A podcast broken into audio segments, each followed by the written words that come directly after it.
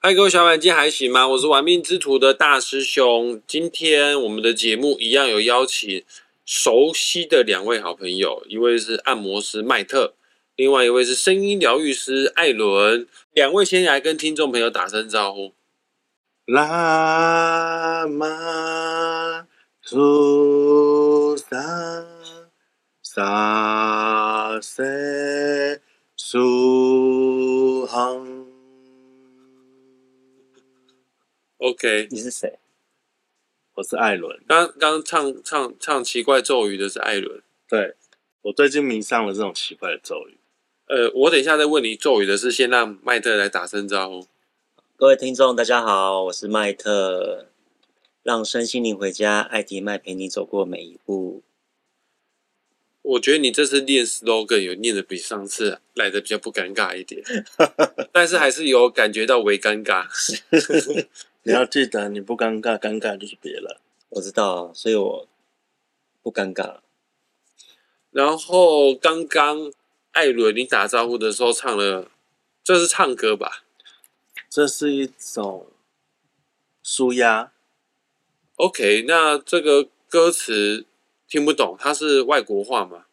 它好像是梵文吧，但是其实我也不懂。但是我就是觉得我唱了之后就很平静。刚刚在录音之前，呃，艾伦觉得大师兄的气色不是那么的好，于是呢，就你刚刚是帮我做了什么灵气疗愈，是不是？这是双修的一种，诶诶，不是啊，这个没有任何的侵入式哦，没有任何的身体接触哦，反正是灵气疗愈对吧？算了算了，然后在灵气疗疗愈的时候呢，艾伦有放这首歌，就是他刚刚唱的那个咒语啊，我听着也是觉得蛮好听的，听的时候秒睡哦，马上睡着啊，现在睡醒哦，我以为我睡很长的时间，但艾伦说我大概只有睡半个小时的时间，觉得现在神清气爽的。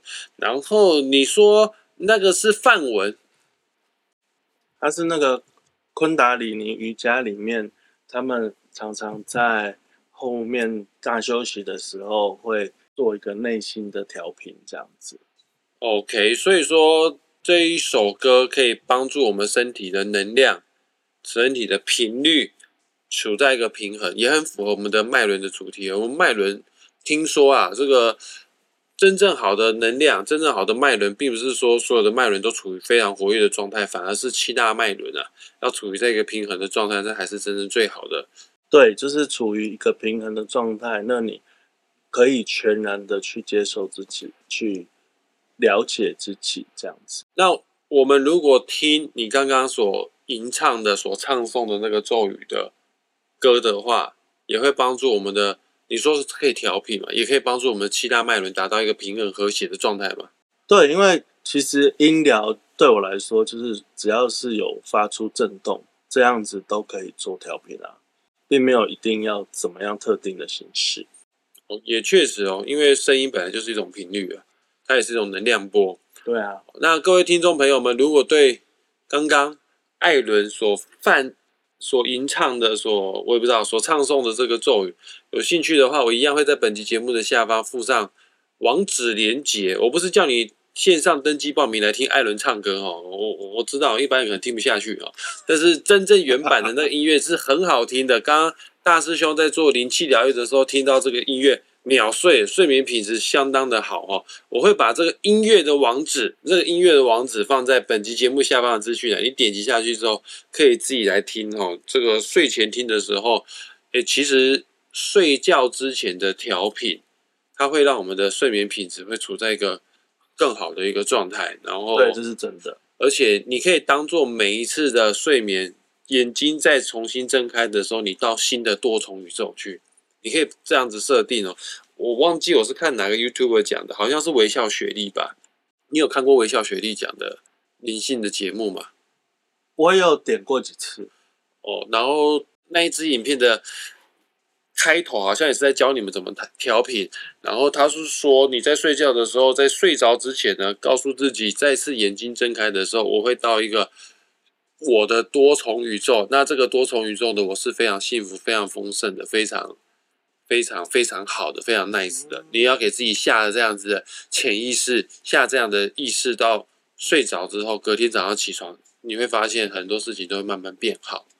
而且如果说有其他的观众朋友，你们家里应该有 Netflix，那你就可以去搜寻那个呃睡眠指南，然后你可以依照这个睡眠指南来做一个呃冥想，然后它会带你进入很棒的一个梦乡。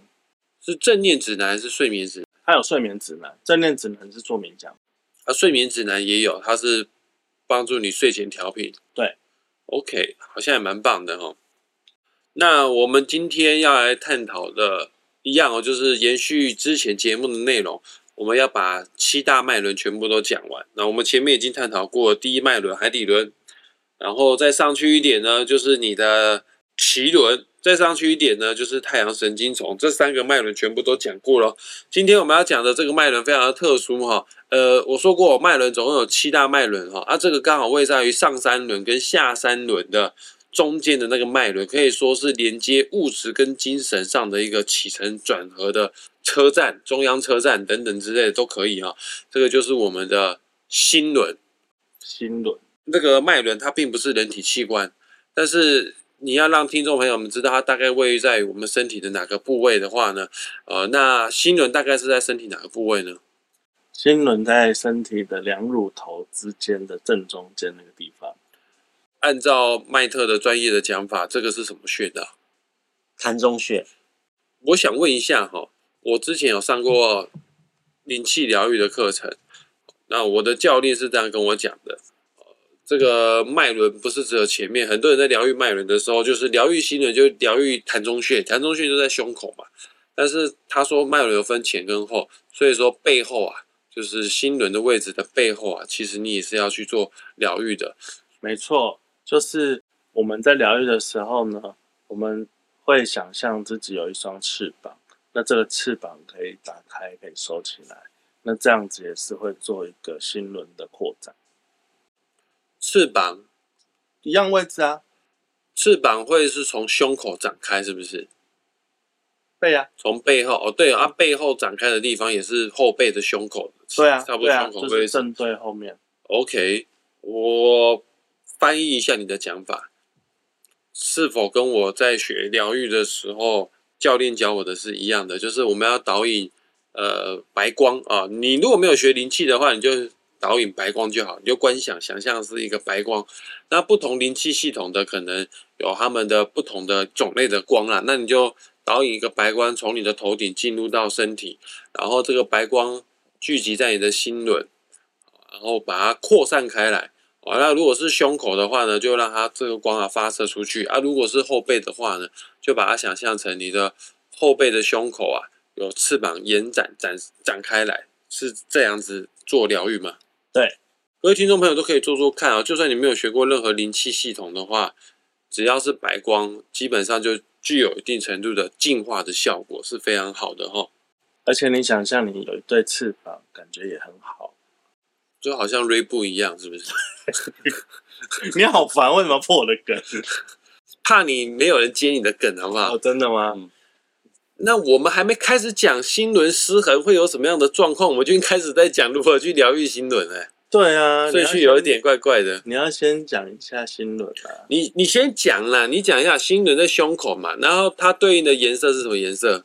绿色，疗愈之光。它哦，绿色是疗愈。的颜色是不是？对啊，你你有没有发现自己走到一个，例如说森林里，你会觉得哎，有很多的分多金，然后你感觉很放松、很舒服，那都颜色都绿绿的。确实，我觉得绿色是一个非常不仅对眼睛来说是很舒服的颜色，就是对整个身心来说，我也觉得会比较轻松、比较放松。而且你会看到绿色，你会觉得哎，能够接受很多事情。如果说你看到大海的蓝色是开阔感，那绿色就是带来你可以对不同的东西能接受的程度会提高。那我想再问一下，这个心轮其实不不管不是只有心轮啊，所有的脉轮它都是能量的中心。那能量失衡的时候呢，就会影响到我们身体部分的脏器不舒服。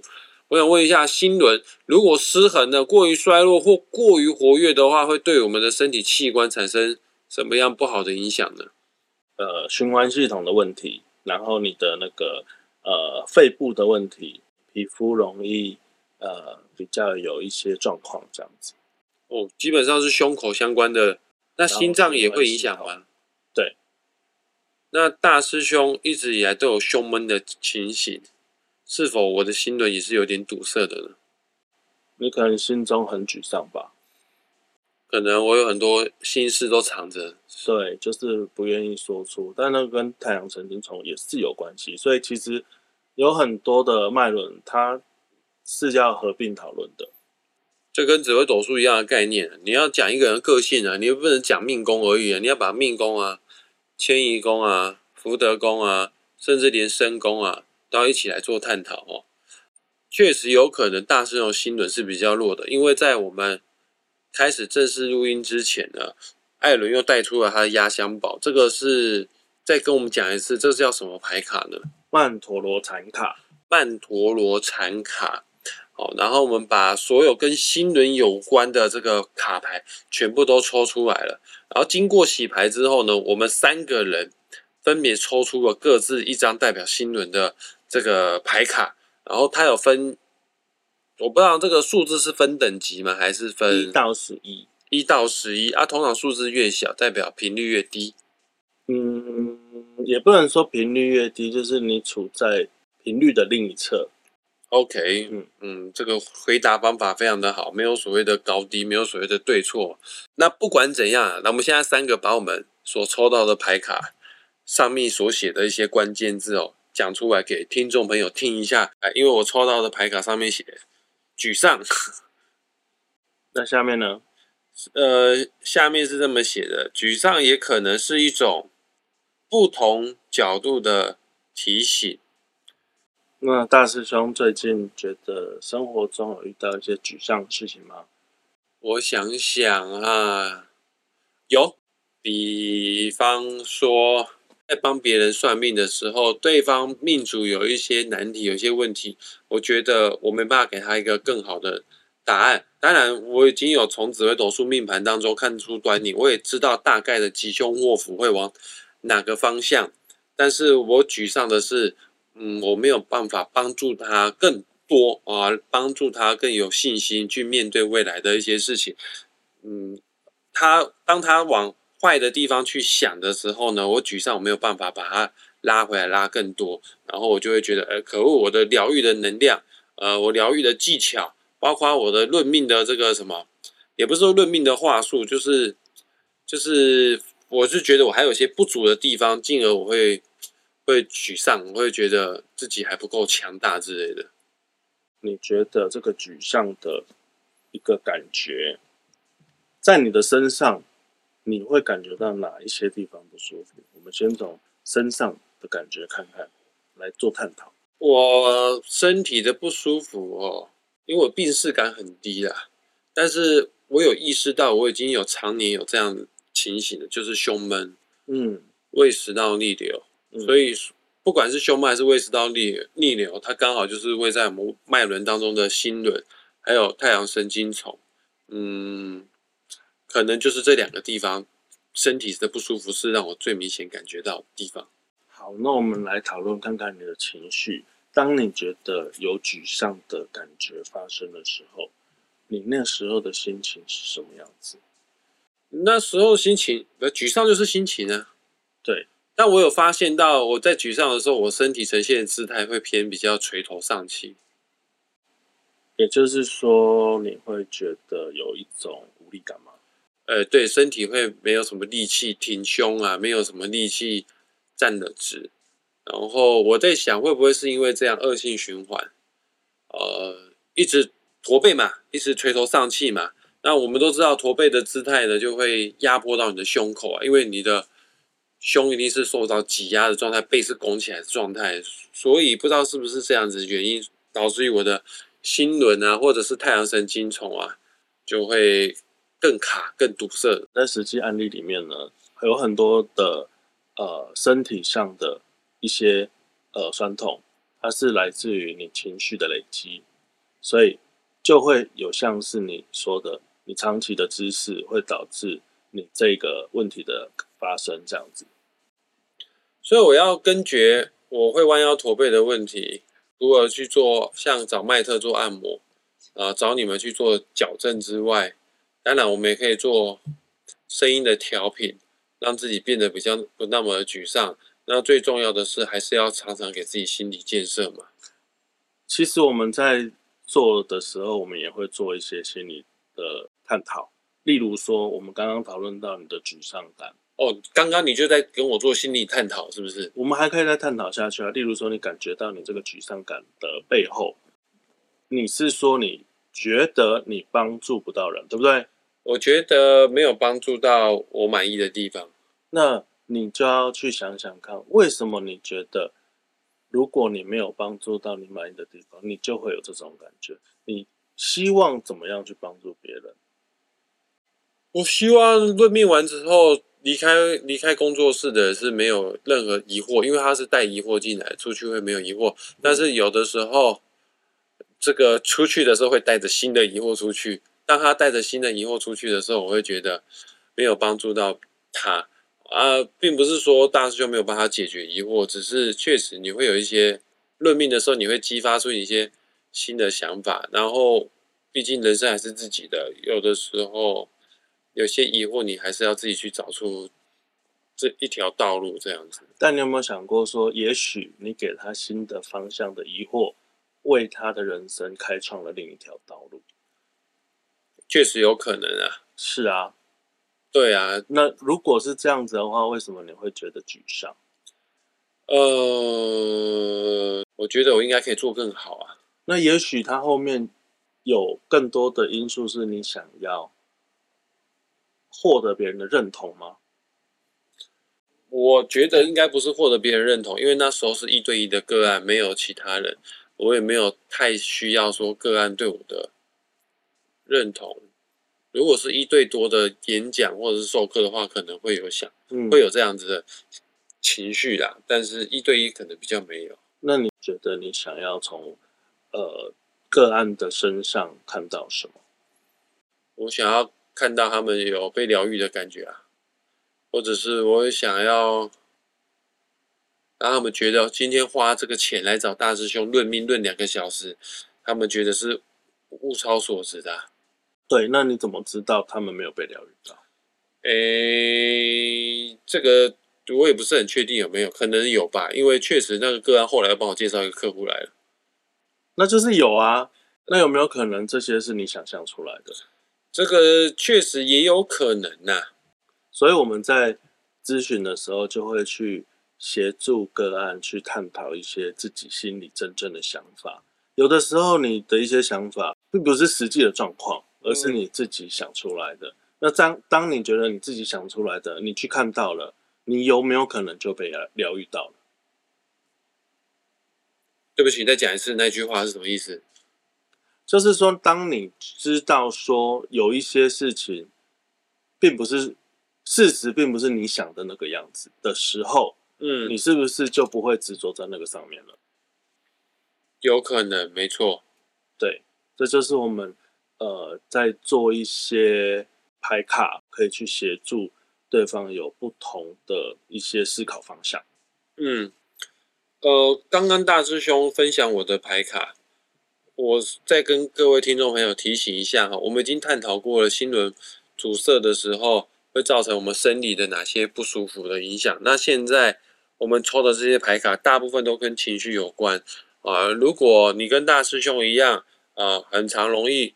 其实我也没有很长，可能是我当下真，因为我是昨天算完命之后，昨天算的个案，我到睡觉之前，我还在想说，我那时候应该跟他讲什么样的话，那个话应该要再调整。我到昨天晚上睡觉都还在想这件事情，所以说我可能是因为昨天接的那个案，所以沮丧这个情绪是正在困扰着我哦。那我们现在要把剩下的十一张牌卡哈、跟新轮有关的牌卡全部都讲出来哦。那这个就是代表说你心轮啊不活跃的时候，可能或者是你的心轮处在一个很很很饱满的状态的时候，会有出现的一些情绪问题。啊，我刚刚抽到的是沮丧了，这张牌卡上面也有写哦，沮丧也是可能是一种不同角度的提醒。我一直觉得这句话非常的美，容我再为沮丧这张牌卡再做一个补充哦。我曾经看到一本书是这样写的，这本书是这样说的：当你感到沮丧的时候，它确实是一种不同角度的提醒，在提醒你什么呢？在提醒你不够爱自己。刚刚艾伦在跟我抽丝剥茧的时候，我在想哦，我之所以觉得这个我对命主不够有疗愈到，我在想是不是我不够爱自己？哦，是因为我给自己树立了太高的这个标准，然后希望在算命这方面呢是不容许有任何的误差，要达到百分之百的精准啊。这么样钻牛角尖啊！本来算命就不可能百分之百精准，再怎么厉害的算命师，顶多叫半仙，也不会叫神仙嘛。啊，半仙的话，也代表说就是能讲到五十趴的话，其实就就已经很厉害了啦。所以说我没办法到一百趴的时候，我确实就会有那种沮丧的心情会跑出来。这样，那你知道怎么样做神仙吗？那怎么样做神仙？你又要讲跟你双修是不是？当然不是啊。哦，OK，好，那我我很期待你的答案。你除了求精准。主要你还是要靠自己本身的修为，修为怎么说呢？就是修正你的一些习气。举例子来说，你可以再讲更具体吗？举例哦，例如说哪方面的习气需要去调整？像贪嗔痴啦这些需要需要调整的，自己去看到，自己去内观的时候，你就会知道说有一些事情你在执着的那个点上面。其实造成的是你自己的阻碍。嗯，你的意思是说，有空的话要多静心冥想吗？嗯，不只是冥想啦，透过那个内省的方式去提升自己，这样子。OK，当我有任何的情绪的时候，我必须要觉察到，然后去问问我自己，我这个情绪的根源源头是什么？对，因为自己很容易看不清楚。那这个时候就会有很多的技术，有的时候你可以请人协助，有的时候你会做一些呃，例如说呃抽离的这样的方式，就是你不是站在你自己本身的这个角度，而是用其他的角度去看这个事情。这个我之前也有做过，就是当我跟我女朋友在吵架的时候，我把这个抽离的状态有一个代名词，我叫做上帝视角。也可以哦，就是当我在跟我女朋友吵架的时候，通常我的惯性反应就是她念我，我一定会吐回去；或者是她念我的时候呢，我就会右耳进左耳出。然后当我意识到说每次我做这样的事情，她念我吐回去啊，只会让我关系更糟糕的时候，我就会提醒我。那现在用上帝视角，假设我现在不是大师兄，假设我现在不是命理界的金城武，假设我现在是。举例哈，像我的信仰比较偏向是佛佛道教假设我现在是呃佛祖，假设我现在是孔子，眼前有一个对我咆哮的女孩子，我应该用什么样的态度、什么样的姿态去面对她？哦，那你就会发现，哎，其实不管是耶稣基督啊，或者是孔子啊，或者是佛祖啊，他们绝对不会别人用言语刺激我，用言语回击回去，他们应该会有一种更有智慧的方式去看啊，这个这个。我是这样想的啦，就是说这个众生怎么那么的可爱，这个情绪怎么那么丰富？哎，当我用上帝视角的时候，我就会发现眼前跟我吵架的人就其实有他可爱的地方啊。然后我有一个朋友，他也是这样跟我讲的：当对方有一个更大的情绪展现出来的时候，某种程度就是他在最恐惧的时候、最害怕的时候，这个时候。能让他把情绪降下来的，完全都不是吵架，完全的只有用爱才可以让他的恐惧失去，才可以让他的情绪做降温。所以你都用做爱来降温？呃，没办法，一开始在吵架的时候做不下去，没办法做。嗯，你想做，对方不见得想做这样。哎，等一下，等一下，我这个我们节目是不要探讨到那么的深入这种东西。哦哦，哎。但是确实，你用一种慈悲心，用一种爱心去看待他，就觉得哦，他其实是很无助的，他其实很恐惧，他其实只是他的生气的反应，他的一些情绪反应，其实只是希希望你可以多爱他一点。确实哦，讲到爱，它其实跟心轮特别有关联性的。对啊，因为心轮是跟爱有关的脉轮，但这个爱不是只有情爱而已哦，这个凡凡指什么慈悲啊。大爱呀，呃，甚至连爱自己呀，其实全部都跟心轮有关系。所以有一句话说：当你没有爱自己的时候，你怎么去爱别人？这句话我非常的认同。来找我算命的很多都问婚姻感情的事情啊，然后都很多都问说我的婚姻感情要怎么样才能顺利啊？我就跟他说《与神对话》这本书上面就说了，在任何的关系当中，你想要走得长远，第一要诀就是你要先以自我为中心啊，也就是你要先爱自己，你才能在任何的关系，不管是亲情、爱情、友情当中，你才会从中得到得到能量，从中得到丰盛这样子。对。我觉得这些都讲得很好。来，我把这十一张牌卡的内容全部都讲完。待会我会讲到艾伦抽的牌卡跟麦特所抽的牌卡哦，啊，这个就是跟新人有关的情绪的牌卡。各位听众朋友们，情绪这个东西真的很难察觉啊！你除非有定期的静心冥想，对自我的觉察力有一定的敏锐度，你才能感受得到。像大师兄在沮丧，昨天的事情到现在还在沮丧，我都没有意识到是抽了牌卡，牌卡提醒我才讲对吼，我昨天晚上的论命，我到现在还在沮丧哈。所以说这个呃，这牌卡要把它念出来。如果你今天此刻的你听到这个节目的内容，你有发现某些牌卡你有正处于在这样的情绪里面的话呢，那有可能是你的高我、你的较高意识，或者是啊某个神仙啊，我不知道，随便。就是他在提醒你，你要去什么？你要去好好的去爱自己哦，因为新轮对应的能量是爱的能量哈。来，我抽到的是沮丧，我把这个一号的牌卡找出来一下。哦，一号的牌卡，我觉得这个是一个非常非常不 OK 的能量。你有这个能量的话，它它可能会要花很多很多的时间，才有办法从这个能量漩涡当中抽离啊。这个一号的牌卡，关于新轮的情绪啊，它上面写的是后悔。这个牌卡上面是这样写的哈，后悔没有解药，反而带来更多的后悔。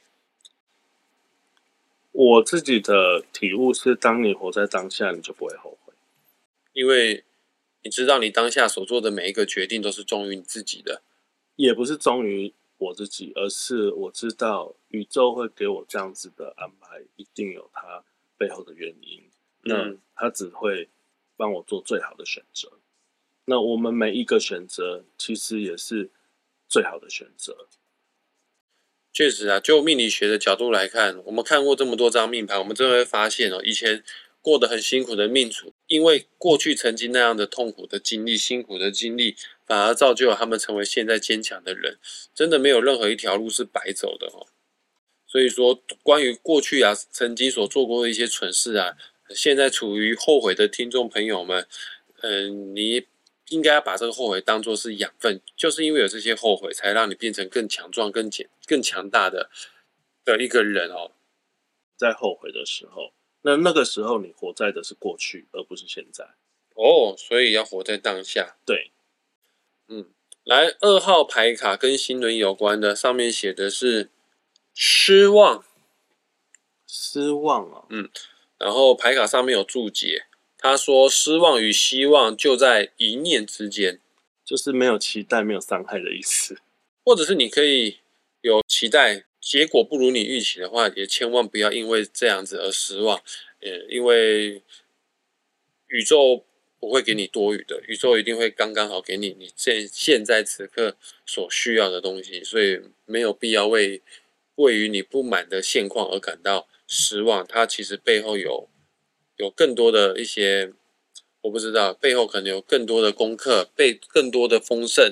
它是必须要先让你经历过这个失望之后，你才会得到更多。没错，嗯。好，而第三张牌卡就是大师兄抽到的啦，沮丧。我们刚刚花很多时间在讲我的大师兄的沮丧哈。来，第四张牌卡呢，它跟新人有关的情绪呢，或者是名词呢，叫做排挤。上面的注解是：排挤一段关系，即是抗拒一部分的自己。因为关系不会是一个人，关系绝对会是双向的。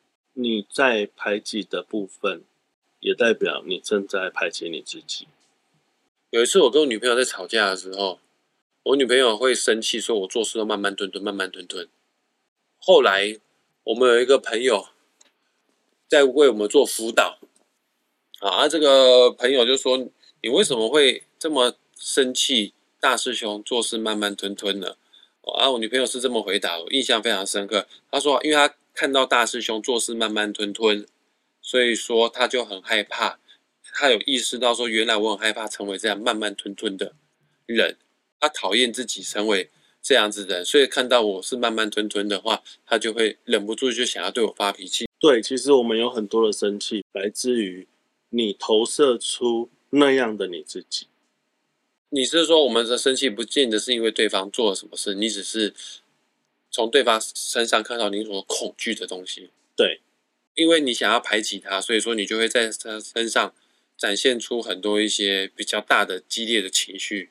对对对，如呃，各位听众朋友们，你们回想在读书的过程哦，曾经是否有排挤过某些同学，或者是你在求学的过程当中，你是被排挤的，你是被霸凌的哦？那排挤别人的、霸凌别人的，你你自我解释一下，你为什么要去做这样的事？是否你内心正在有个深层的恐惧，你害怕跟他一样呢？被霸凌的人呢？呃，请你原谅他们。其实。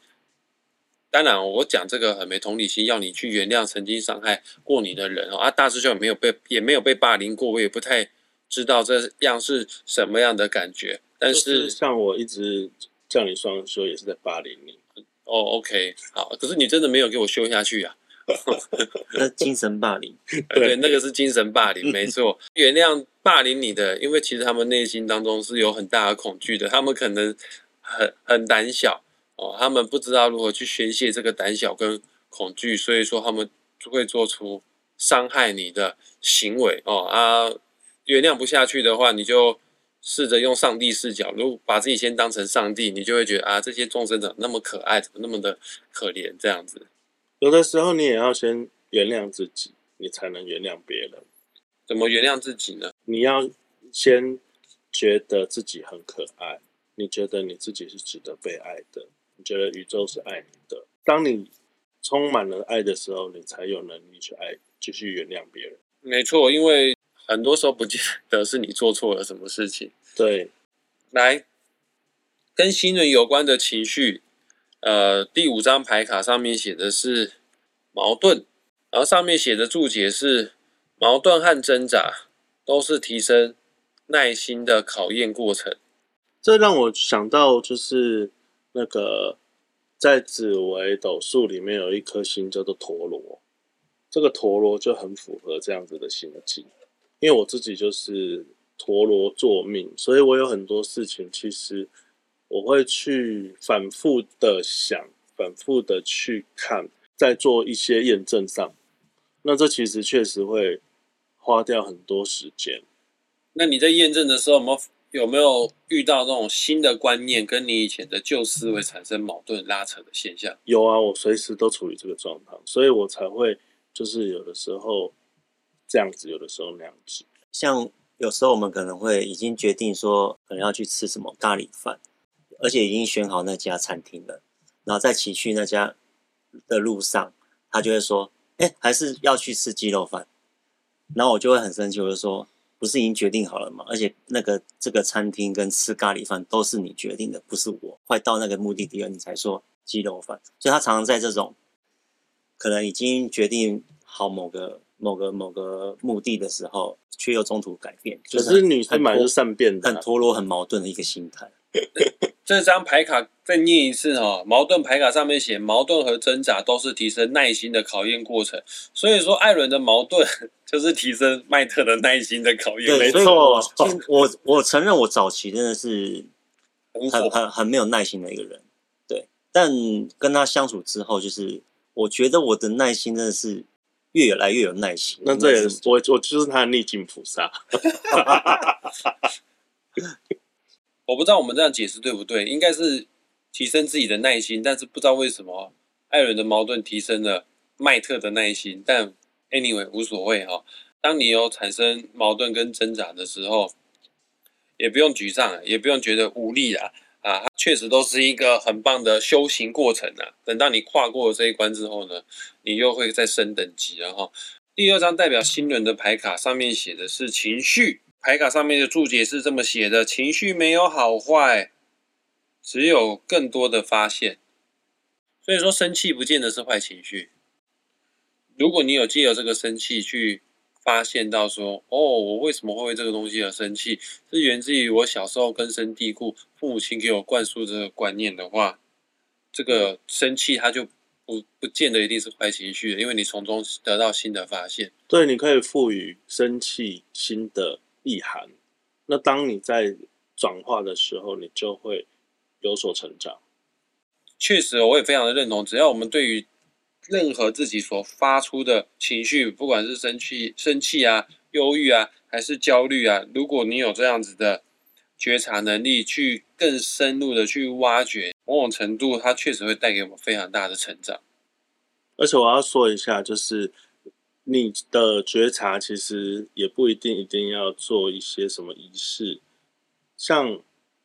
我去看那个身心科之前，我去看身心科的时候，呃，心理智商他也是在做一个觉察的动作，所以其实有很多的方式，就是说都可以让你去了解到自己的状况。然后荣格的冰山理论也有提到这些，它其实是符合心理学的一些建构的。我们前一阵子都有读过萨提尔的书，我觉得萨提尔的那些说话方式。有很多就是在引导个案去做这个情绪觉察的技巧。你也不知道用什么方法的话，那你就来找艾迪麦啊，呃，艾迪麦的身体啊跟声音的疗愈呢，啊，或者是来跟我们聊聊天呐。你要跟大师兄做命理个案咨询啊，或者找艾伦麦特聊天的话呢，呃，我们会协助你，帮助你去觉察你内心当中真正的恐惧是什么，你真正的焦虑的源头是什么。对，我觉得其实认清自己的目标也是很重要的。来，关于新轮的牌卡第七章上面写的是效率。当内在不再纠结的时候，效率自然出现。所以说，心轮不活跃的话，会导致于你做很多事都没有效率嘛？啊，就没有心啊，你就没有办法在当下做好当下该做的事。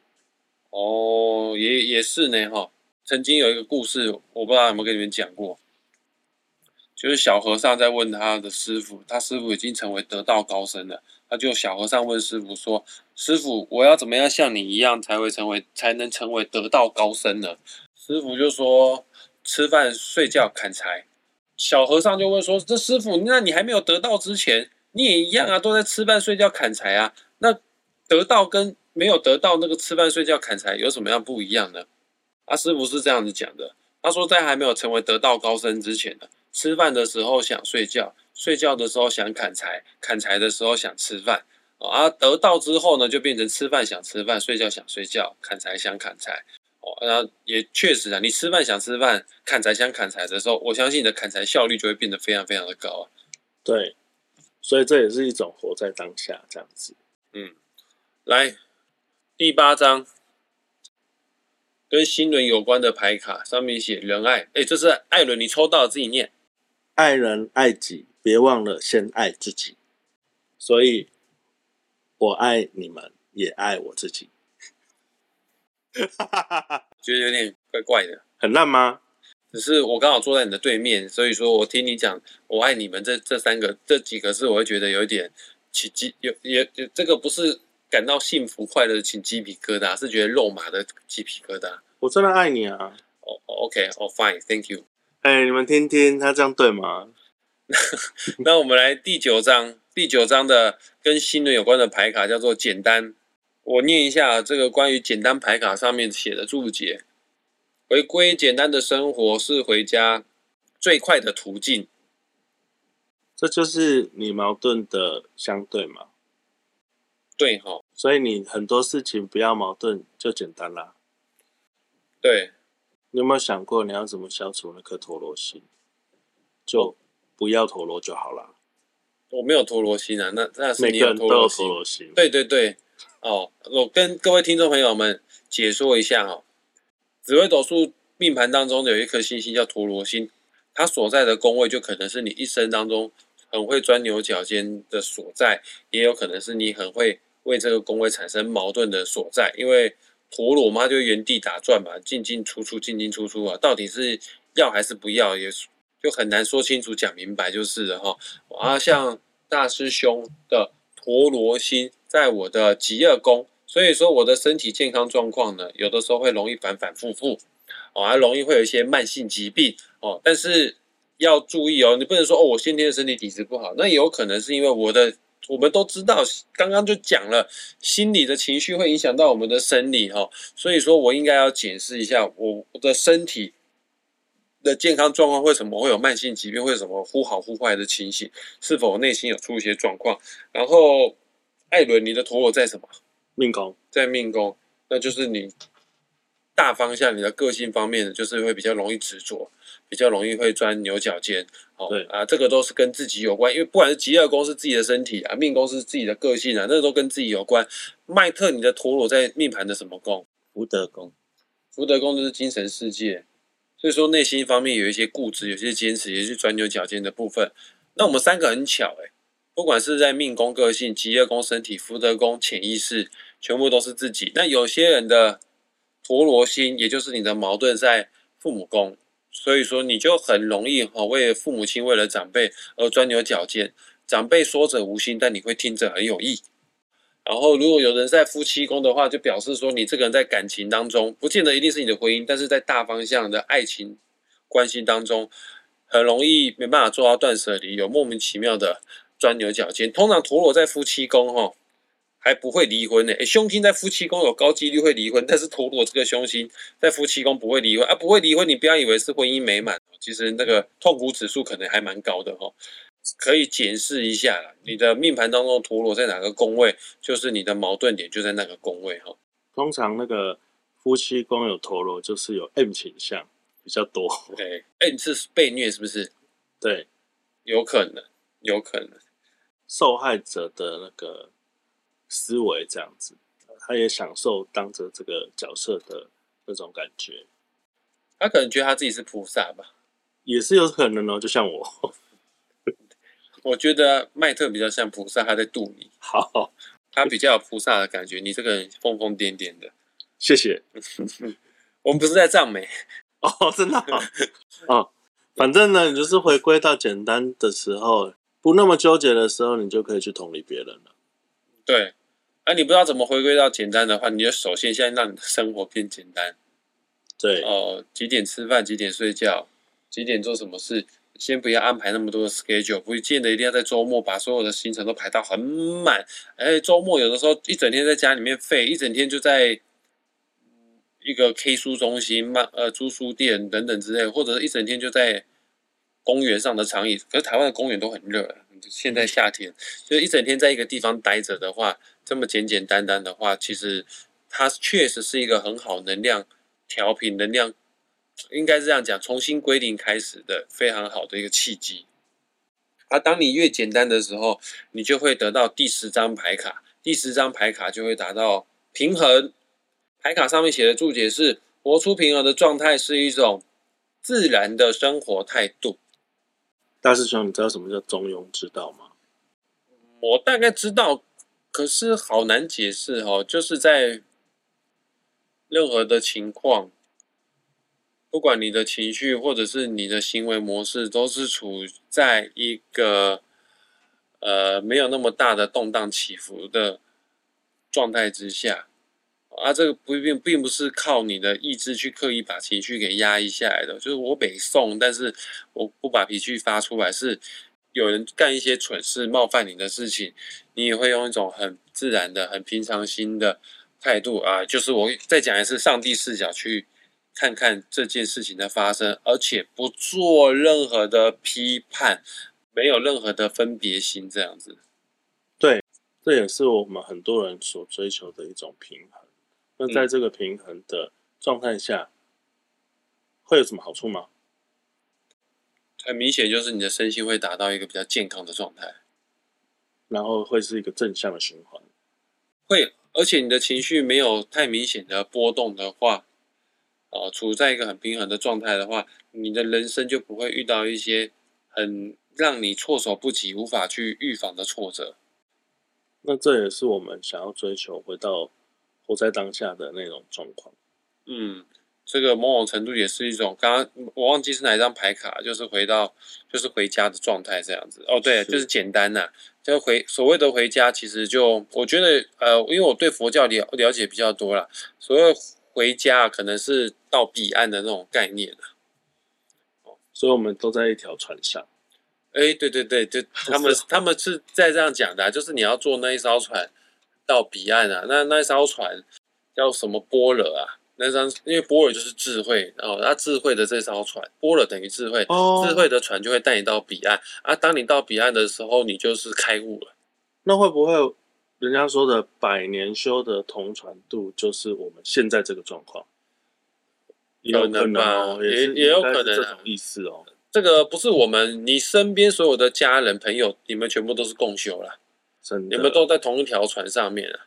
你要到彼岸哦，你肯定要抛下很多东西。我不是叫你把你的队友全部都丢到水里面去哈、但是你确实要抛下你一些不必要的情绪。当你所有的不必要情绪全部都抛下之后，这艘船就可以很快速的冲到彼岸去。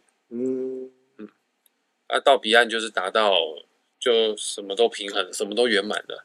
登出状态。对，到彼岸之后，你就会得到第十一张跟新轮有关的牌卡，就是和谐。哎，这个是麦特抽到的牌卡。我们三个人当中，麦特已经到彼岸。带我走。对，麦特，你把这个念出来，你抽的牌卡。看见生命之中每一个片刻的和谐。你有什么感觉吗？我之前在就是心轮的位置，心被扎被被那种针或是电，揪心一下？对，会揪心一下，然后就是偶尔会出现，然后就是会有点吓到，所以你是林黛玉然后啊，林黛为什么林黛玉？或者是西施，之类的。对，西施会常常胸痛这样子。然后那时候想说是不是心脏有什么问题，可是后来 Alan 就是跟我跟我说你，他说你要不要尝试着，就是悄悄，就是偶尔悄悄多悄悄，如果你觉得有胸闷或是心痛的感觉，呃，有时候可能是脉轮那个位置它没有开或者是阻塞了，然后他说就是你有事没事就是往就是用手指头就是敲，也不用也不用中穴嘛。对，呃，对，膻中穴位置，那我有事没事就敲，因为我一开始敲的时候确实敲下去会痛哦，后来敲击痛的那感觉是已经没有了。我到现在目前为止好像也还没，已经没有那种心痛揪心的感觉。有一种敲击的技术，那这个敲击的技术呢，也是协助你释放情绪这样子。哦，所以说刺激我们的膻中穴，对我们的情绪释放是有效果的。对，不只是膻中穴，例如说你的脸部，有的时候像这样子敲，这样子敲，就是敲你的眉毛，眉，毛、然后颧骨，对，然后这些都是有帮助，就是释放潜藏的情绪，这个是身体记忆的一部分。嗯，那我们是不是要进入到重要的时间了？就是由麦特带领我们调频冥想。好，那我们今天来到灵性练习。今天灵性练习的主题是双手打开，心门敞开。啊，不要影响我。不要破坏气氛。我们的手是心的延伸，心会透过手背传递爱的能量，我们则用手展现那份爱。在灵气疗愈等各种能量疗愈中，手是传达能量、分享疗愈的光之媒介。在生活中，我们会用手表达心中的感受。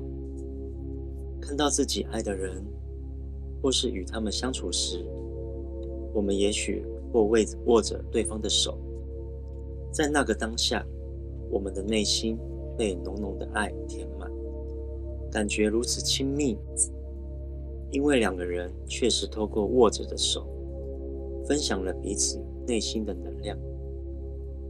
我们经常会下意识的用手做出一些动作，例如。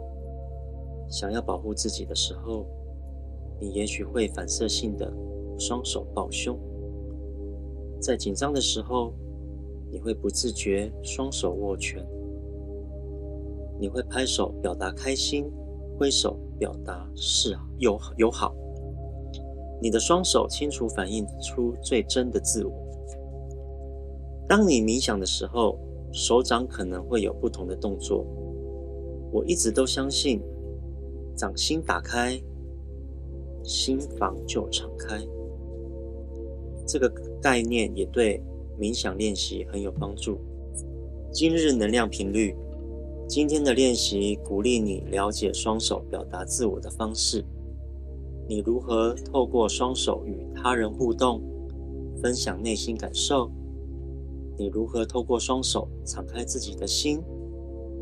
今天花一点时间做冥想。你可以坐在椅子上、地板上、车子里。或你当下所在的任何地方，将手掌打开，放在膝盖上，让掌心吸收清新的能量，并让能量流向你的心。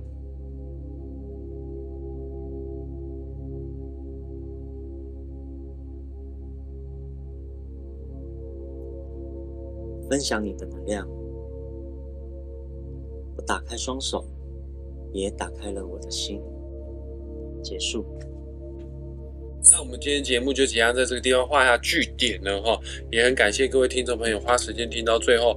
那我会把能量调频的音档的网址连接放在本期节目下方的资讯啊，当然我也会把艾迪曼身心疗愈工坊的。线上预约疗愈的链接放在本集下方，一样哦。点击上去，点击下去之后呢，原价两千五的两个小时又四十五分钟的麦伦森林浴啊，这样子的活动哦，你只要在登记的时候写你的名字的那一栏有写上“玩命之徒”这四个字的话呢，你就可以享有两千二的优惠价了哈。也谢谢两位艾伦还有麦特一起来跟我们做这样子的录音哈，谢谢。那我们下次再见喽，拜拜，拜拜拜。啦啦啦！我发现你第一次唱歌，现在唱歌好像不一样哎，我 我忘记怎么唱了。